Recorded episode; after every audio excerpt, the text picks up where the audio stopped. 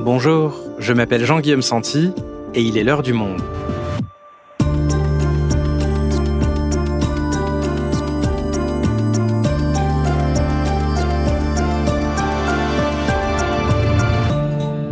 Avant de démarrer notre épisode, sachez que l'heure du monde sera bientôt en live. Le 20 juin, je recevrai Sylvie Kaufmann pour un épisode enregistré en public au journal.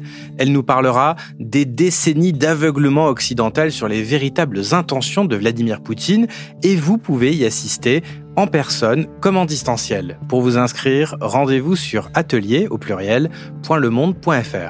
Passons maintenant au sujet du jour. Dans quelles circonstances s'est fait enlever Olivier Dubois? Le journaliste français, libéré le 20 mars après deux ans de captivité au Mali, avait été kidnappé en 2021 par un groupe djihadiste au Sahel. Et le rôle de l'armée française pose aujourd'hui question. Les militaires, qui avaient connaissance des risques encourus par le journaliste, auraient-ils pu empêcher son enlèvement? Morgane Lecam est spécialiste de la région du Sahel au monde. Elle revient avec nous dans cet épisode sur l'enlèvement d'Olivier Dubois et les manquements de l'armée française dans ce dossier. Derrière l'enlèvement d'Olivier Dubois, le jeu trouble de l'armée française, un épisode de Cyrielle Bedu, réalisation Amandine Robillard.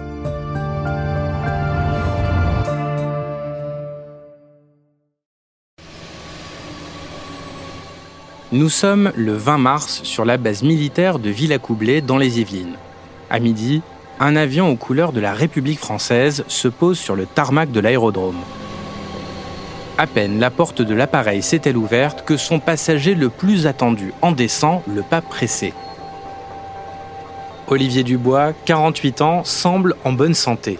Tout sourire, l'ex-otage français applaudit en voyant sa sœur et son père qui l'attendent avant de se ruer vers eux et de les embrasser longuement. Le président français, Emmanuel Macron, est lui aussi présent. Il observe l'heureux trio avant de faire lui-même une accolade aux journalistes. Quelques minutes plus tard, Olivier Dubois est interrogé par ses confrères du journal Libération. Je suis un peu euh, cotonneux, Je suis un peu, je suis ultra content d'être là et en même temps, je réalise pas parce que il y avait des habitudes, il y avait des, des, des habitudes récurrentes. Enfin, je, vivais sous des arbres, etc. Puis là, il y a beaucoup de monde. Je dois parler à beaucoup de monde. Puis les gens que j'aime, enfin, on les imagine, on les écoute à la radio. Donc, je suis, je suis ultra heureux, mais je réalise pas vraiment. C'est un peu, comme si j'étais en décalage par rapport à moi-même. Olivier Dubois a été détenu 711 jours au Sahel. Cette zone à haut risque l'est particulièrement pour un citoyen français dans un contexte où les groupes djihadistes ne cessent de progresser. Les négociations pour permettre sa libération ont été compliquées, mais rien ne sera ébruité sur le sujet ce jour-là, ni ceux qui suivent d'ailleurs. L'heure est à la joie et aux retrouvailles. En revanche, quelques semaines plus tard, les conditions de l'enlèvement d'Olivier Dubois, jusque-là restées secrètes pour ne pas nuire aux négociations pour sa libération, vont être rendues publiques et faire grand bruit dans les médias français. Retour sur un enlèvement ce matin, celui du journaliste Olivier Dubois. Olivier Dubois a-t-il été victime du trouble jeu de l'armée française? Des révélations qui embarrassent la France. Alors, de quelle façon la force Barkhane, présente au Mali, a-t-elle été ou non impliquée dans l'enlèvement d'Olivier Dubois?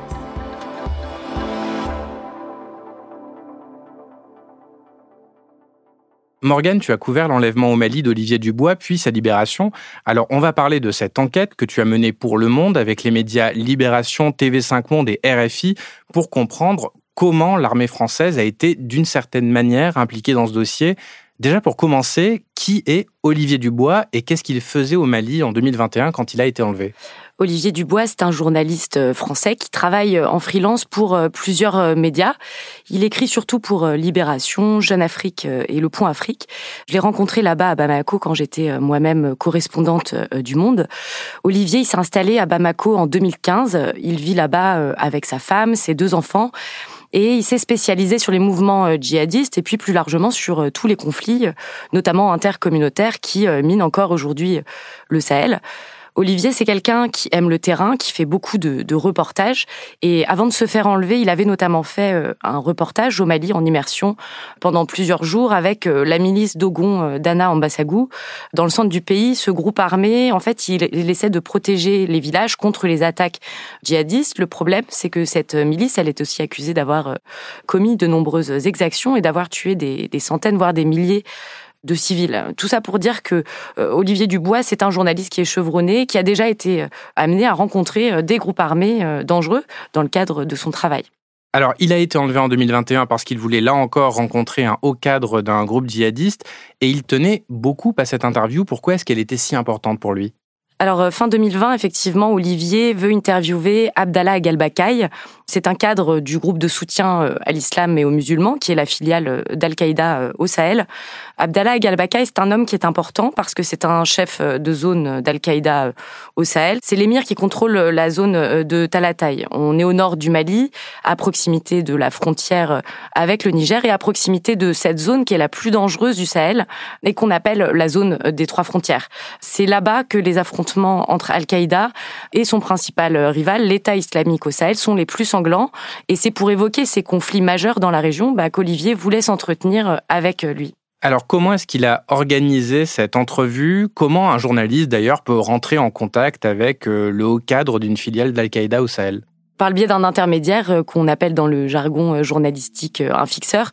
Dans le cas d'Olivier, c'est un homme qu'on appellera Kader pour protéger sa sécurité et c'est par lui que tout est passé. Kader, c'est un jeune Touareg qui est originaire de la région de Talatay, donc au nord du Mali, et il est proche du groupe de soutien à l'islam et aux musulmans avec qui il a déjà collaboré. Olivier le sait et c'est d'ailleurs même pour ça qu'il l'a contacté pour la première fois en 2016. Kader a ensuite euh, aidé euh, Olivier à rentrer en contact avec des acteurs des groupes armés au nord du Mali. Et au fil des années, une relation d'amitié et de confiance euh, ben, s'est tissée entre eux deux. Donc, fin 2020, quand Olivier a ce projet d'interviewer Abdallah Galbakaï, eh bien, il se dit que Kader, c'est la bonne personne, celui qui pourra transmettre sa demande d'entretien au chef djihadiste. Il lui en parle et Kader accepte tout de suite la proposition.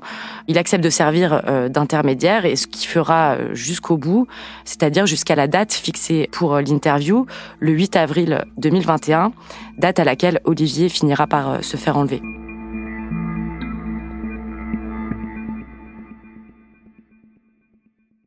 Donc ça veut dire que les négociations pour mener à cet entretien, elles ont duré pendant de longs mois. Oui, Olivier et Kader ont longuement échangé, hein, surtout par messagerie cryptée, pendant plus de quatre mois pour organiser cet entretien, jusqu'à ce que début mars, Kader euh, informe le journaliste que selon lui, Abdallah Galbakaï a accepté sa demande d'interview. À ce moment-là, Olivier propose l'interview à Libération, donc qui est donc l'un de ses employeurs, mais le journal refuse simplement parce qu'il trouve le projet d'interview beaucoup trop risqué pour lui. Mais Olivier Dubois persévère et il continue à organiser tout seul son projet d'entretien.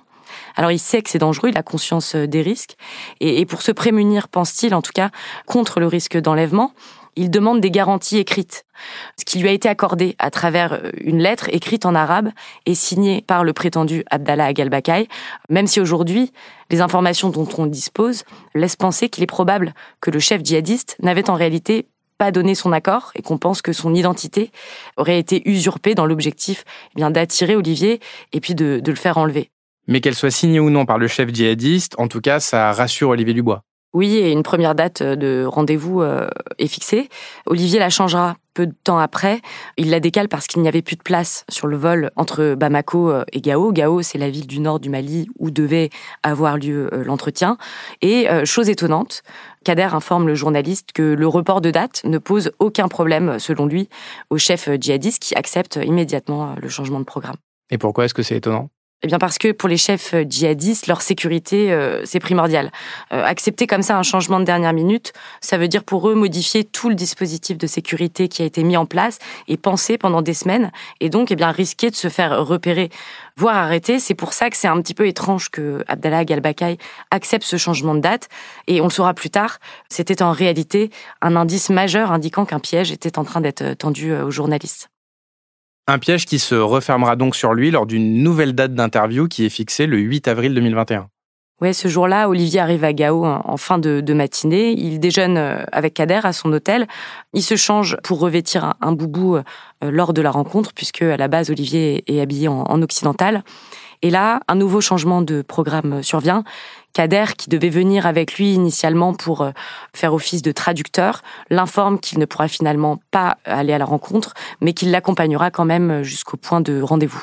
D'accord, donc il y a quand même plusieurs signaux d'alerte. Qu'est-ce qui fait que Olivier Dubois décide d'y aller quand même, de prendre le risque? Olivier, euh, comme je l'ai dit tout à l'heure, euh, a confiance en Kader. Ils se sont liés d'amitié. Et puis, il y a aussi les fameuses garanties de sécurité qu'Olivier a obtenues. Donc, il accepte euh, d'aller à ce rendez-vous. Donc sur les coups de 14h45, Olivier et Kader se rendent ensemble en 4x4 dans une rue de Gao où le rendez-vous doit avoir lieu. Là-bas, il y a un pick-up de couleur sable qui arrive. Il est alors près de 15 heures. Olivier monte dedans de son propre gré pour se rendre avec ses accompagnateurs, qui sont des Touaregs, jusqu'au lieu de la rencontre avec Abdallah Galbakay, qui est évidemment euh, tenu euh, secret. L'entretien, à la base, il devait durer 45 minutes. Mais au bout de ce laps de temps, Olivier Dubois ne revient pas. Ce sera le début d'une captivité qui durera 711 euh, jours.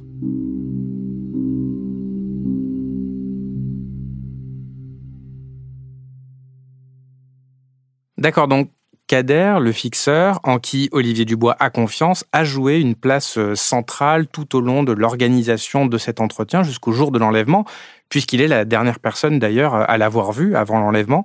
Mais ce que tu révèles dans ton enquête menée par Le Monde avec d'autres médias, c'est que Kader était en réalité en contact constant avec l'armée française, ce que le journaliste ignorait. Oui, pendant les mois qui ont précédé le rendez-vous d'Olivier Dubois euh, à Gao, Kader était en contact permanent avec euh, les militaires de l'opération antiterroriste française Barkhane, euh, sans qu'Olivier n'en soit au courant. J'ai pu consulter plus de 180 pages de documents judiciaires maliens et français, puisque des procédures ont été ouvertes dans les deux pays suite à l'enlèvement du journaliste. Et ces documents révèlent que Kader était en réalité une source de Barkhane, une source recrutée fin 2019 pour faire du renseignement. Et alors pourquoi est-ce que Kader a intéressé l'armée? Ce que montre l'enquête ouverte par le parquet national antiterroriste français, c'est que Kader a été recruté pratiquement exclusivement pour la localisation, voire pour la capture d'Abdallah Galbakay. Abdallah Galbakay, on en a parlé tout à l'heure, c'était une cible de Barkhane parce qu'il gérait cette fameuse dangereuse zone de Talatay où l'armée française était peu présente. Or, cette zone connaissait d'importants problèmes de sécurité qui empêchaient l'opération française d'obtenir davantage de résultats. Donc, quand Kader a informé Barkhane qu'Olivier devait rencontrer le chef de cette zone, le militaire français chargé de faire du renseignement avec Kader a, et là je cite la procédure judiciaire malienne, sauté sur l'occasion pour lui dire de tout mettre en œuvre pour organiser cette interview. Et alors mettre tout en œuvre pour organiser cette interview, ça veut dire quoi? Qu'est-ce qu'il promet à Kader? Eh bien, ça veut notamment dire euh, le payer. Hein. Selon Kader, euh, les soldats français lui auraient promis 400 euh, 000 francs CFA, donc c'est l'équivalent de 600 euros, s'il parvenait à organiser l'entrevue. Pendant des mois, Kader, il a donc tenu informer l'armée française de chaque détail de l'avancement de la préparation de la rencontre, car pour Barkhane, l'objectif au départ, c'est de se servir de cet entretien pour localiser Abdallah Galbakay. Les militaires euh, étaient donc au courant de tous les échanges entre Kader et Olivier. Le problème, c'est que très tôt, les Français ont considéré que cette rencontre était très risquée pour le journaliste, mais que malgré ça, ils n'ont pas employé les moyens euh, suffisants pour euh, l'empêcher d'y aller. Au contraire, ils ont continué jusqu'à l'enlèvement, à suivre ses préparatifs dans son dos euh, pour exploiter la rencontre. Et alors, à quel moment est-ce que l'armée française a considéré que cette rencontre, elle devenait dangereuse? Dès le départ, mais au début, les militaires français ne pensent pas vraiment que cette euh, entrevue va avoir lieu jusqu'au mois de mars, quand Kader dit à Olivier et donc à Barkhane hein, que, contre toute attente, le supposé Abdallah Galbakay a accepté l'interview et c'est à ce moment-là que tout s'accélère. Le 21 mars, sur le camp militaire français de, Gao, Barkhane convoque Kader pour le préparer au jour de la rencontre. À ce moment-là, les Français envisagent différents scénarios pour faire en sorte que leurs sources puissent, quoi qu'il arrive, les aider à localiser euh, le djihadiste. Dans l'éventualité où Kader pourrait ce jour-là avoir son téléphone sur lui, son officier traitant lui installe une application de géolocalisation. Et dans le cas de figure où il pourrait pas avoir son portable, son officier traitant, donc français, hein, envisage un signal visuel qui aurait pu être transmis par un drone. Deux jours plus tard, le 23 mars, l'entrevue euh, à venir d'Olivier est même abordée entre hauts gradés français lors d'une réunion de commandement de Barkhane. À ce moment-là, les militaires euh, français refusent officiellement d'utiliser l'entretien d'Olivier pour servir leurs intérêts, donc on l'a dit pour localiser voire capturer le chef djihadiste, car la mission est jugée bien trop dangereuse pour le journaliste. Le problème, c'est que l'information selon laquelle euh, cette opération devait être stoppée, n'a pas été correctement transmise euh, aux autres services. D'accord, donc si je comprends bien, la hiérarchie militaire voit les risques, dit qu'il faut annuler, mais ça ne redescend pas jusqu'à l'officier de liaison qui pense donc qu'une opération est toujours prévue, c'est ça? Oui, en tout cas, l'information n'est pas formulée de manière euh, suffisamment claire aux militaires français euh, basés à Gao. C'est euh, d'ailleurs ce qu'a montré l'enquête de l'inspection générale des armées suite à l'enlèvement d'Olivier Dubois. Donc à Gao, ce flou a entretenu chez l'officier traitant de Kader l'idée qu'une opération était toujours en train d'être préparée par d'autres services français lors de l'interview. Et c'est d'ailleurs ce que l'officier traitant a fait croire à Kader jusqu'au bout pour le pousser à continuer à organiser la rencontre et à lui fournir du renseignement, ce que Kader euh, a fait. Pourtant, la veille de la rencontre, et tu le racontes dans ton enquête, les militaires français sonnaient déjà l'alerte. Oui, ils organisent même une réunion confidentielle de haut niveau à laquelle participent euh, en visioconférence des, des officiels à Paris. Lors de cet entretien, il y a un colonel de l'armée française qui s'inquiète et qui informe tout le monde que les derniers renseignements recueillis accréditent l'hypothèse d'un enlèvement. Et donc, selon lui, il faut absolument évidemment euh, prévenir Olivier Dubois. L'enquête de l'inspection générale des armées, elle révélera même que ce soir-là, donc on est le 7 avril, hein, la veille de l'enlèvement, que le commandant de la force Barkhane a été jusqu'à suggérer à Joël Meyer, qui est à l'époque l'ambassadeur de France en poste à Bamako, de conduire une manœuvre, donc c'est une opération, visant à empêcher le déplacement du journaliste à Gao en s'appuyant éventuellement sur les services maliens. Mais alors pour des raisons euh, inconnues, cette manœuvre, euh, elle n'aura pas lieu. L'ambassade n'a finalement fait que déconseiller à Olivier Dubois de mener son projet la veille de son départ. Et le jour même, le ministère des Affaires étrangères, euh, par le biais de sa porte-parole, lui a aussi envoyé un mail qu'il n'aura d'ailleurs pas le temps de consulter puisqu'il était déjà dans l'avion pour Gao. Alors ce mail, c'est une lettre type que beaucoup de reporters reçoivent dans les zones dangereuses et qui le prie simplement de bien vouloir reconsidérer euh, son projet, sans parler encore une fois à aucun moment du risque d'enlèvement qui le vise pourtant euh, directement.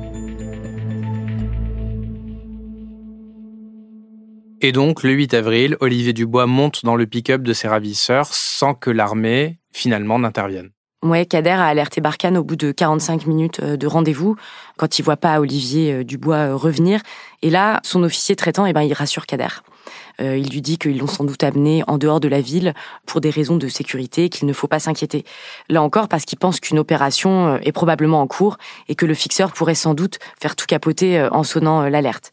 Donc le 8 avril, Olivier Dubois est enlevé.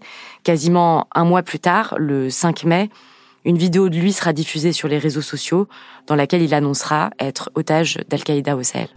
Je m'appelle Olivier Dubois, je suis français. Je suis journaliste, j'ai été kidnappé à Gao le 8 avril 2021 par le groupe de soutien à l'islam et aux musulmans.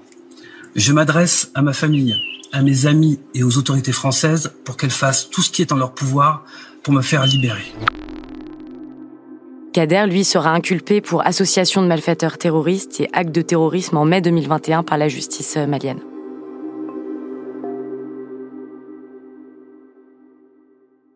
Donc si je résume, pendant tout ce temps, les militaires français savaient au plus haut niveau qu'Olivier Dubois allait rencontrer un chef de l'Al-Qaïda et que cette rencontre serait potentiellement dangereuse, voire qu'il y avait de nombreux indices que c'était un guet-apens. Tu évoquais le fait que des militaires de l'opération Barkhane ont été entendus par la Direction générale de la sécurité intérieure, la DGSI. Que reproche-t-on précisément à l'armée française dans cette affaire et comment est-ce qu'elle se défend? Alors le ministère des Armées euh, qu'on a évidemment euh, contacté n'a pas répondu à nos nombreuses questions. Il s'est simplement euh, réjoui par mail de la libération d'Olivier Dubois en précisant qu'il coopérait pleinement avec la justice dans le cadre de l'information judiciaire en cours. Sur le terrain, ce que dit Barkhane dans ses auditions à la justice française, c'est qu'ils ne sont pas intervenus d'une quelconque manière le, 8 avril, tout simplement parce qu'ils n'en ont pas reçu l'ordre. Et pour répondre à ta question sur les éventuelles responsabilités de l'armée, le simple fait qu'une enquête interne de l'inspection générale des armées ait été menée montre qu'à un moment donné, il y a eu un problème. Elle a été demandée pour identifier les dysfonctionnements imputés aux militaires français dans ce dossier. Ce qu'elle dit, c'est qu'il n'y a pas eu de faute personnelle de la part euh, des militaires de Barkhane, mais que les processus se sont quand même avérés défaillants. L'inspecteur parle quand même d'un manque de lucidité collective et il souligne que la sensibilité du sujet n'a pas fait l'objet d'une prise en compte à un niveau euh, suffisant, permettant, et ce sont encore là les mots de l'inspecteur, de conduire avec une meilleure anticipation une action dissuasive à l'encontre du journaliste. Oui, de ce que tu nous racontes, on a l'impression d'un vrai manque de communication. Plusieurs personnes sont au courant du projet euh, d'enlèvement, veulent intervenir, disent qu'il faut intervenir, mais à la fin, rien ne se passe. Oui, l'enquête euh, interne de l'inspection générale euh, des armées euh, montre un, réel manque de communication hein, entre les différents services de l'armée et les diplomates, entre d'un côté la hiérarchie de Barkhane et de l'autre les soldats sur le terrain. Il faut dire aussi que certaines des conclusions de cette enquête sont, à mon sens, assez choquantes, puisque l'inspecteur précise notamment que le manque de réactivité de Barkhane dans ce dossier peut aussi s'expliquer par le fait qu'Olivier Dubois, donc qui est noir, a été initialement considéré à tort comme un journaliste malien et non français.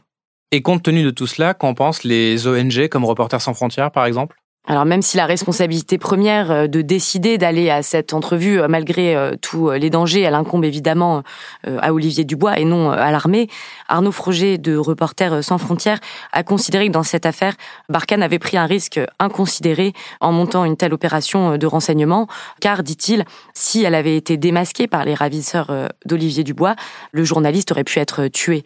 Et puis, toujours selon lui, hein, euh, tout ça pose de sérieuses questions sur euh, ce que sont prêts à faire les services de renseignement et l'armée française pour des opérations de renseignement.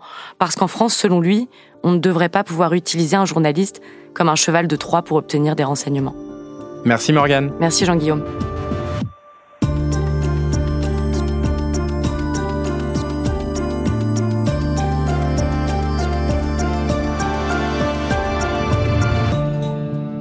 Si vous souhaitez en savoir plus sur le sujet, vous pouvez retrouver l'intégralité de l'enquête de Morgane Lecam sur l'enlèvement d'Olivier Dubois en allant vous abonner sur notre site. C'est la fin de L'heure du monde, le podcast quotidien d'actualité proposé par le journal Le Monde et Spotify. Pour ne rater aucun épisode, vous pouvez vous abonner gratuitement au podcast sur Spotify ou nous retrouver chaque jour sur le site et l'application lemonde.fr. Si vous avez des remarques, suggestions ou critiques, n'hésitez pas à nous envoyer un email à l'heure du monde L'heure du monde est publiée tous les jours du lundi au vendredi, mais lundi prochain est férié. On se retrouve donc mardi. À bientôt.